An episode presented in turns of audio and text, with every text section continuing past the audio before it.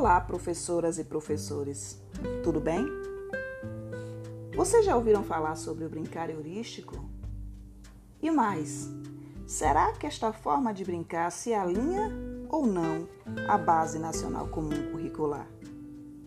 Este é o tema do nosso podcast de hoje. Vem comigo. Em um primeiro momento, devemos pensar que a palavra brincar aparece na BNCC não apenas como eixo estruturante da educação infantil, mas também como direito de aprendizagem. Portanto, brincar é de extrema importância e deve ser privilegiado na infância. Brincar é coisa séria, seríssima. Em seguida, vamos buscar a definição de heurística e, deste modo, iniciar a compreensão sobre este assunto. Heurística, de acordo com o dicionário, é a arte de inventar, de fazer descobertas, ciência que tem por objeto a descoberta dos fatos. Trazendo para a realidade da educação infantil, propor o brincar heurístico seria permitir que as crianças façam suas descobertas por elas mesmas, em momentos de brincadeiras, com objetos do cotidiano, nas creches e pré-escolas. Já conseguem perceber a relação do brincar heurístico com a Base Nacional Comum Curricular? Ainda não? Vamos esclarecer mais um pouco. O brincar citado pela base não é aquele brincar passivo, constantemente dirigido pelo professor e repleto de interferências, mas um brincar carregado de experiências em diferentes espaços com diferentes materiais.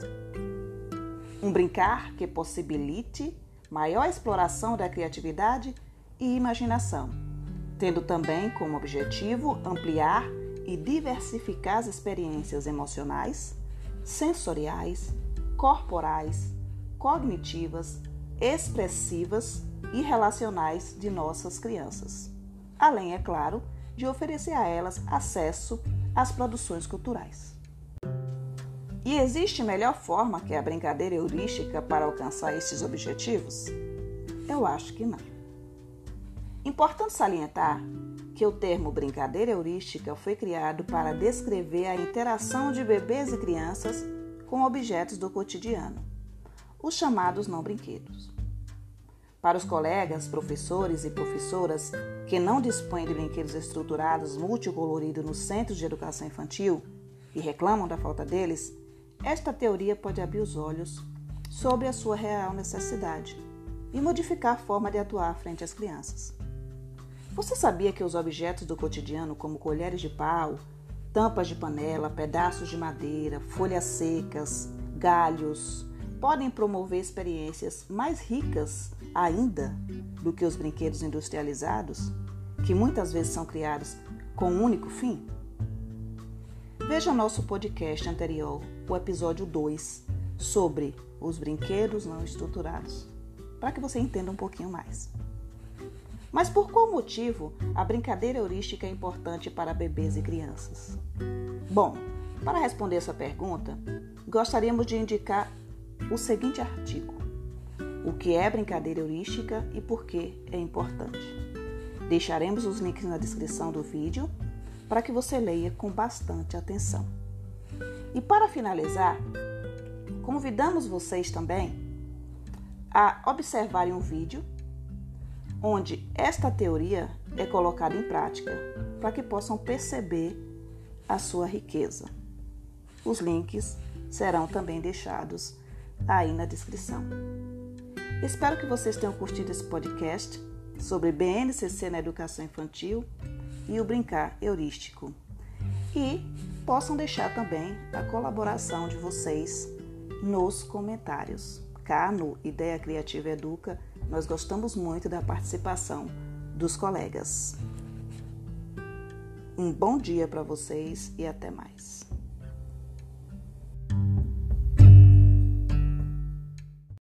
Olá, professoras e professores. Tudo bem? O tema do nosso podcast de hoje é Relatório na Educação Infantil. Vem comigo. Como escrever um bom relatório de educação infantil? Essa é uma pergunta bem frequente. Vamos tentar respondê-la. Primeiro, educando o olhar e aprendendo a observar para só então relatar. Se você é professor ou professora, já deve ter percebido que uma das reclamações mais frequentes no meio educacional é ter que construir documentação pedagógica. Seja por conta de alguns colegas não enxergarem utilidade num constante preencher de papéis, como eles chamam, ou mesmo a inabilidade em observar e relatar as conquistas e fragilidades de suas turmas. Então, antes de mais nada, é preciso que quem se propõe a construir um relatório de educação infantil o enxergue como norteador de suas práticas, direito das famílias a um olhar docente especializado sobre os avanços de seus filhos, além, é claro, de ser um instrumento avaliativo muito importante. Se o professor não se desvencilhar dessa ideia de que relatório é só papel escrito, jamais fará um que seja de utilidade. Afinal, não se dedica a refletir sobre sua criação.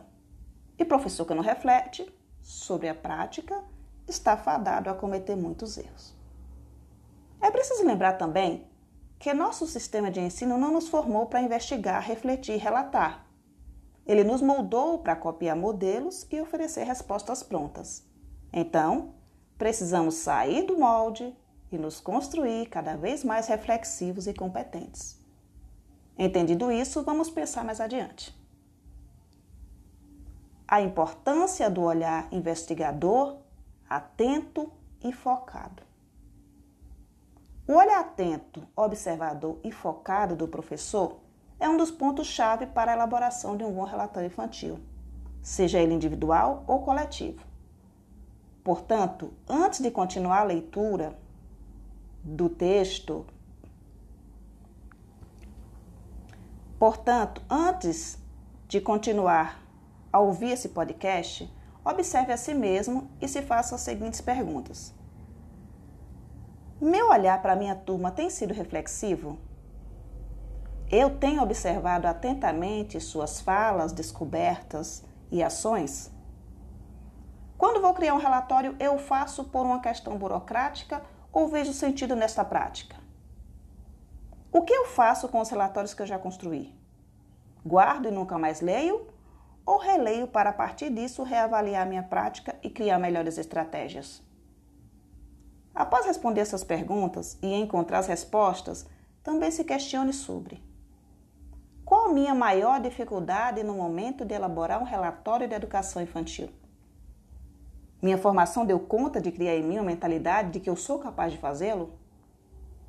Quando faço relatórios, eu apenas troco palavras de modelos prontos ou consigo, a partir de minhas observações, iniciar uma produção de escrita do zero? Tome tempo para responder e analisar suas respostas. E ao final, não se sinta desconfortável se acabou se dando conta de seus medos, inseguranças ou suposta incompetência. E vamos adiante corrigir os erros que nos fez chegar até este ponto de estagnação. Professor que não educa o olhar e não se forma continuamente para entender infância, desenvolvimento e aprendizagem, prosseguirá tendo dificuldades para criar qualquer documentação pedagógica que necessite de reflexão.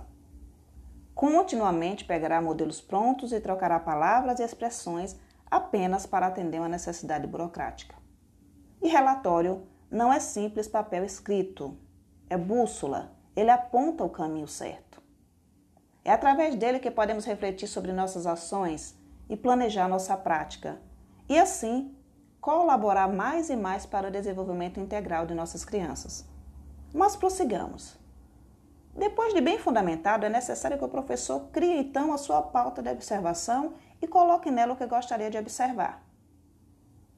Qual será o foco do seu olhar hoje? O que é mais relevante para se observar? Quais habilidades você deseja descobrir se as crianças desenvolveram? Oralidade, desenvolvimento motor, raciocínio lógico, socialização?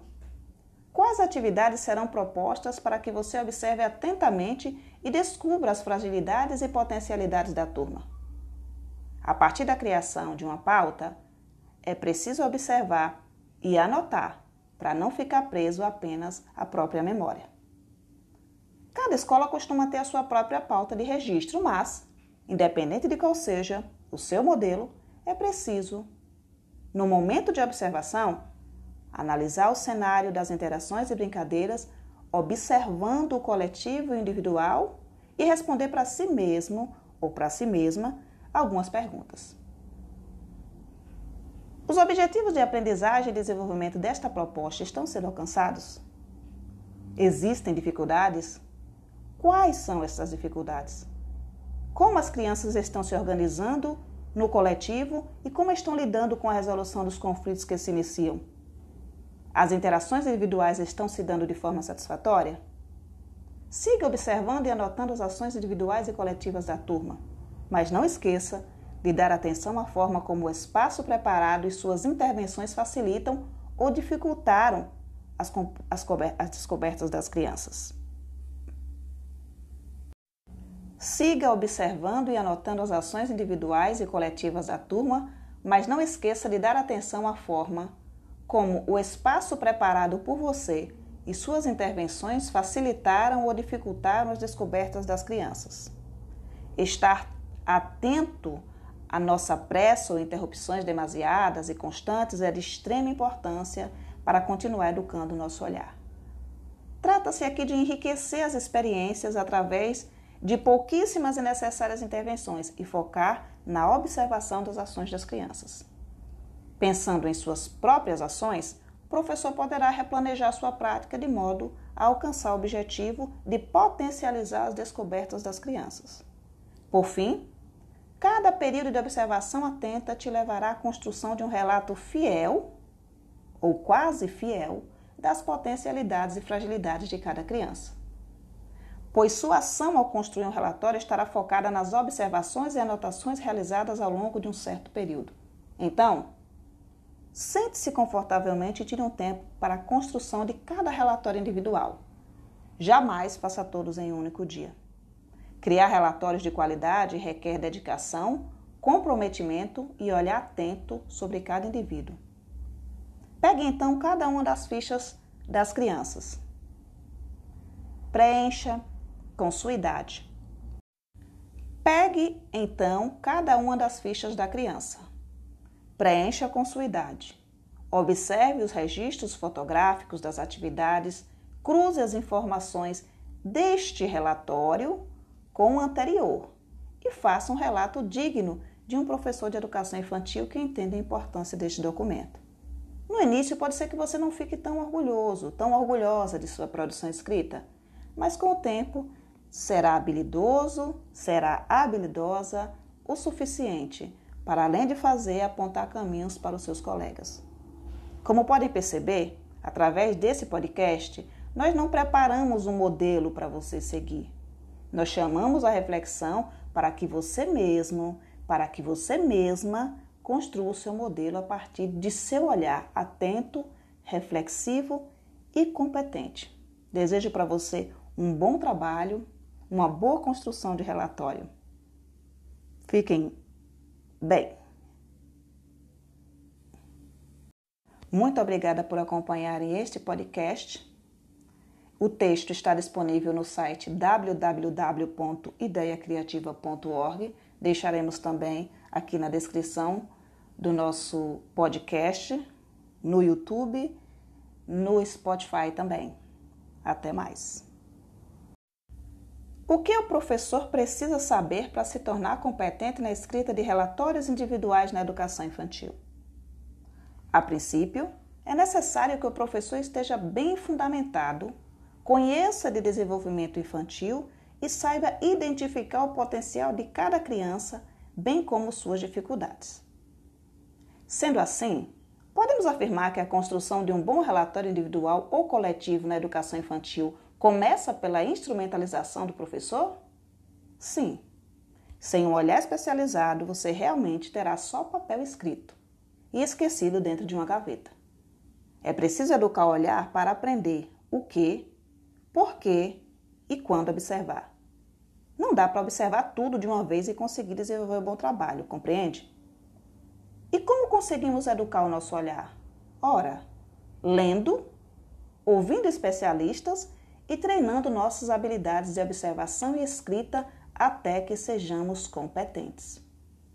Professor que não educa o olhar e não se forma continuamente para entender infância, desenvolvimento e aprendizagem, prosseguirá tendo dificuldades para criar qualquer documentação pedagógica que necessite de reflexão. Continuamente pegará modelos prontos e ficará